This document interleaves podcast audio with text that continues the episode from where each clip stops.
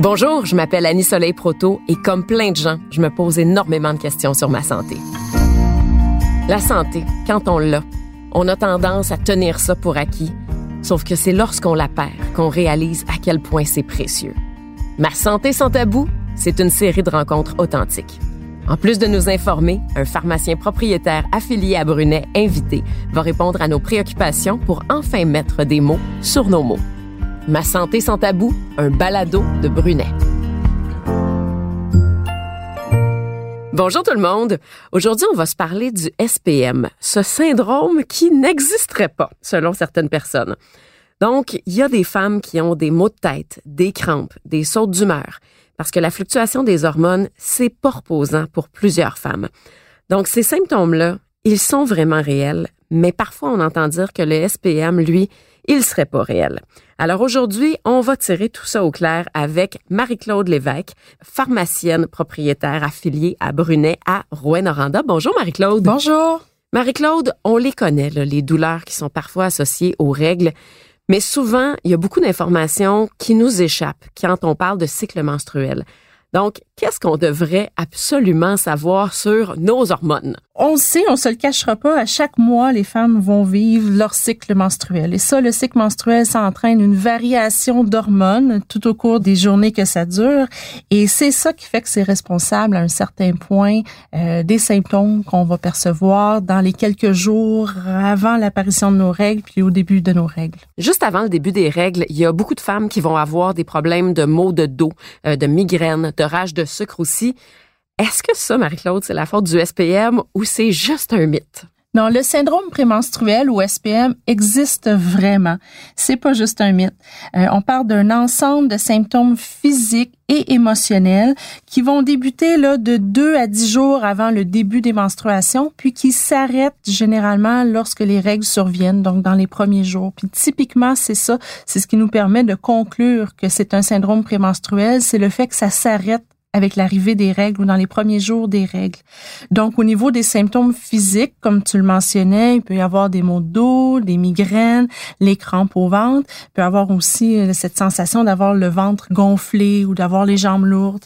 Euh, pour ce qui est des symptômes plus psychologiques, ben, ça peut engendrer chez certaines femmes euh, d'être un petit peu plus irritable, d'avoir plus de fatigue, d'avoir des sautes d'humeur, d'être un petit peu plus anxieuse. donc, c'est des choses qui peuvent survenir. Puis, c'est quand même assez fréquent. On parle de, de 20 à 30 des femmes euh, qui en seraient atteintes. Chez certaines femmes, cependant, euh, elles peuvent avoir ce qu'on appelle le trouble dysphorique. Mon Dieu, ça fait peur. Ça, c'est quoi le trouble dysphorique? Mais c'est un grand mot dans le fond. Pour l'expliquer simplement, euh, on pourrait dire que c'est un syndrome prémenstruel avec des symptômes psychologiques qui sont très important. Donc, les sautes d'humeur, l'irritabilité, l'anxiété, elle va avoir un impact sur la vie euh, de la personne. Donc, non seulement dans ses activités, mais aussi un impact sur ses relations euh, familiales et relations de couple. Donc, on parle de situations un peu plus sévères, si on veut.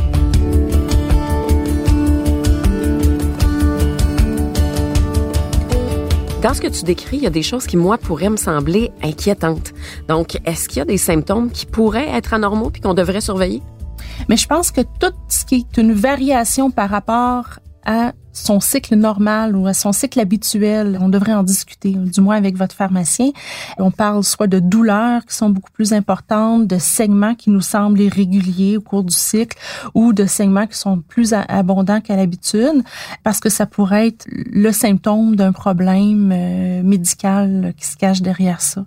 Euh, donc, on parle des fois de dysménorrhée, qui sont des douleurs très importantes lors des menstruations ou de ménorragie, qui sont des règles qui sont très abondantes.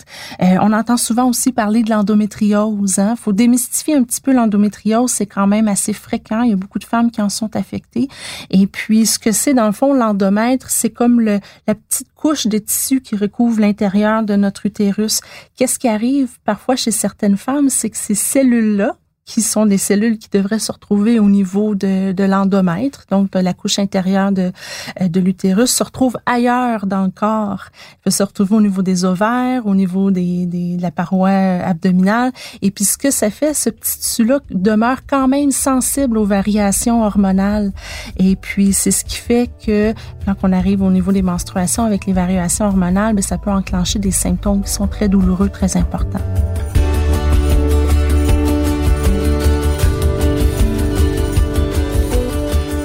J'ai envie qu'on se parle d'alimentation aussi parce que de plus en plus sur le marché, il y a beaucoup de produits de soya qui sont disponibles. Puis moi, je mange pas de viande, donc j'en consomme énormément de produits qui sont faits à base de soya. Il y a des gens qui m'ont déjà dit, Hi, attention, si tu en consommes trop du soya, ça peut avoir un impact sur tes hormones et sur le cycle menstruel aussi. Est-ce que c'est vrai ça? Mais on sait que dans la plante de soya, il y a certaines substances qui s'apparentent aux hormones féminines on fait référence entre autres aux estrogènes. Donc on appelle ça les phytoestrogènes. Donc on retrouve ça dans le miso, le tempeh, le tofu, euh, les fèves d'edamame.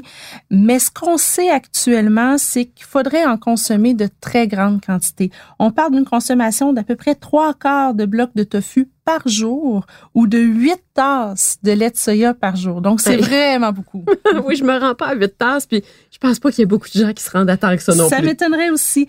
Mais dans le fond, je pense qu'il y a plus d'études qui seraient nécessaires là, pour pouvoir conclure à des recommandations plus précises là, à ce niveau-là. Toi, comme pharmacienne, ce serait quoi tes conseils pour soulager les symptômes quand on a des fluctuations hormonales? Ben, je pense qu'à la base, euh, on aime beaucoup recommander nous les pharmaciens les mesures qu'on dit non pharmacologiques. On sait que la pratique d'activité physique régulière euh, a vraiment des répercussions positives sur le syndrome prémenstruel, euh, mais aussi le fait d'apprendre à gérer son stress. Euh, tu sais, si on sait qu'on est déjà irritable, qu'on est déjà plus sensible dans cette période-là, ben pourquoi pas tout simplement s'accorder un petit peu plus de temps pour soi, puis essayer de trouver des moyens pour euh, pas surcharger son, son horaire de travail. L'alimentation peut y jouer pour beaucoup aussi. Le fait de prendre des repas régulièrement, ben ça nous évite d'avoir des fois des, des rages pour certains aliments, euh, mais aussi si on a tendance à être gonflé, avoir le, la rétention d'eau au niveau des jambes, ben en limitant sa consommation de sel, de produits euh, qui contiennent beaucoup de sodium, ça peut aider. Et puis on entend parler aussi des fois de consommer des aliments qui sont plus riches en, calcium ou en magnésium. Ça pourrait avoir certaines propriétés là pour euh, calmer le SPM. Donc c'est des petits trucs comme ça qu'on peut vous donner là au moins pour euh, avoir un début de piste de solution. Là, on est dans les méthodes plus douces, mais si ça fonctionne pas, est-ce que mon pharmacien peut me prescrire une médication qui va être plus efficace? C'est sûr qu'au niveau des douleurs, on peut vous aider, que ce soit vos maux de tête ou les maux de ventre ou euh, les maux de dos, des fois qui peuvent survenir, on peut vous suggérer une analgésie. Le pharmacien peut aussi, sur certaines conditions, vous prescrire un traitement pour soulager vos douleurs menstruelles. Et euh, puis, tant qu'à parler de santé féminine, euh, on peut souligner que le pharmacien peut aussi vous prescrire un traitement contre les infections vaginales que vous pourriez avoir. Donc, c'est les choses que le pharmacien peut faire pour vous. Il y a des femmes qui choisissent d'avoir le timbre contraceptif qu'on colle sur la peau. Euh, il y en a d'autres qui choisissent de prendre la pilule en continu. Moi, c'est ça que je fais depuis plusieurs années d'ailleurs. Et ça, ça peut permettre de diminuer l'inconfort qui est lié aux règles ou au SPM. Mais est-ce que c'est recommandé, Marie-Claude, pour toutes les femmes, ces méthodes-là? Mais je pense que ça peut être une belle avenue, le fait d'utiliser sa contraception hormonale de manière continue, que ce soit le timbre, l'anneau vaginal ou les contraceptifs oraux. Donc, on sait que c'est quelque chose qui est totalement sécuritaire euh, et puis que c'est aussi efficace là, du point de vue contraceptif là, euh, que de l'utiliser de manière cyclique. Euh, donc, oui, étant donné que on a un apport qui est un petit peu plus continue en hormones, ça évite les fluctuations qui peuvent mener au syndrome prémenstruel. Donc, ça peut définitivement être une option là pour plusieurs femmes qui souffrent de, de syndrome prémenstruel puis de troubles dysphoriques aussi prémenstruels. Mais moi, ce que je vous invite à faire, c'est de venir nous consulter, euh, vos pharmaciens, vos pharmaciennes, pour qu'on puisse vous guider là-dedans, parce que des fois, au début, euh, ça peut prendre des petits ajustements. Et puis aussi, si jamais la méthode de contraception que vous utilisez actuellement convient pas, ben nous, on peut vous guider dans le choix euh, d'une méthode de contraception qui est plus appropriée à votre cas. Marie-Claude Lévesque, pharmacienne propriétaire affiliée à Brunet, à Rouen-Noranda, merci beaucoup pour tous tes trucs. Donc, là, on le sait, c'est clair. Les pharmaciens ont beaucoup d'astuces qui peuvent nous aider quand on a des règles qui sont douloureuses, quand on a un SPM qui est plus difficile. Donc, si vous voulez en savoir encore plus sur la santé féminine, consultez le site web de Brunet. Il y a un dossier thématique qui est là qui s'appelle Santé sexuelle. Vous allez absolument tout retrouver. Et pour le balado Ma santé sans tabou, ben, je vous remercie de nous avoir écoutés aujourd'hui. N'hésitez pas à le partager, à nous poser vos questions aussi sur la page Facebook de Brunet. Et pour écouter le balado, ben, c'est très simple. Hein. Vous allez sur le site web de Brunet. C'est possible aussi de le faire sur Cube Radio, sur Apple Podcast, sur Spotify, sur Google Podcast également. Marie-Claude, merci. Ben, merci à toi, Anne-Soleil. Et merci à vous aussi d'avoir été au rendez-vous aujourd'hui, puis j'espère que vous en avez appris autant que moi.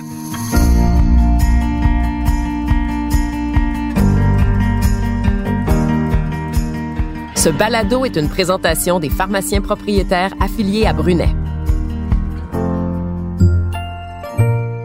Il est à noter que les pharmaciens sont les seuls responsables de l'exercice de la pharmacie.